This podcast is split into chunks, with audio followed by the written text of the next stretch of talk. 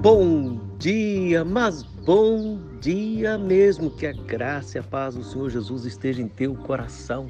Que o Senhor abençoe a nossa nação.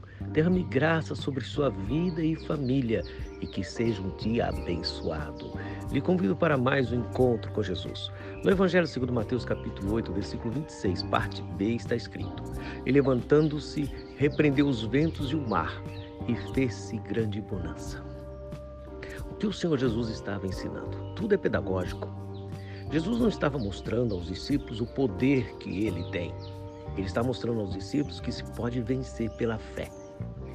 Ele estava mostrando aos discípulos que, se confiarmos em Sua palavra, nós podemos e devemos resistir aos vendavais da vida, enfrentar a turbulência do mar, porque Ele disse.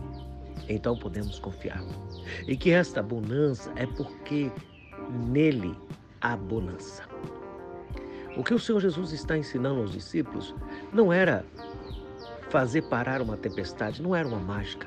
Até porque essa tempestade não era natural. Porque se fosse algo natural, estaria o filho repreendendo uma obra do Pai. Isso tem a ver com a manifestação do mal contra a decisão da palavra de Deus de levar os discípulos a uma experiência missionária.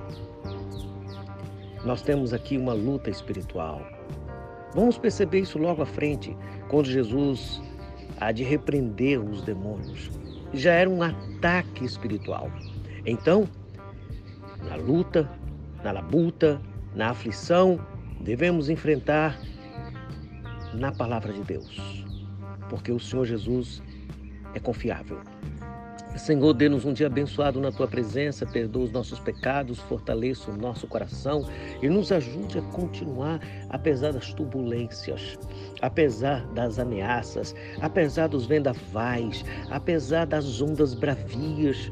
Nós confiamos no Senhor. Renova as nossas forças e nos dê a tua paz, em nome de Jesus. Amém. Avante, cristão, andando por fé. you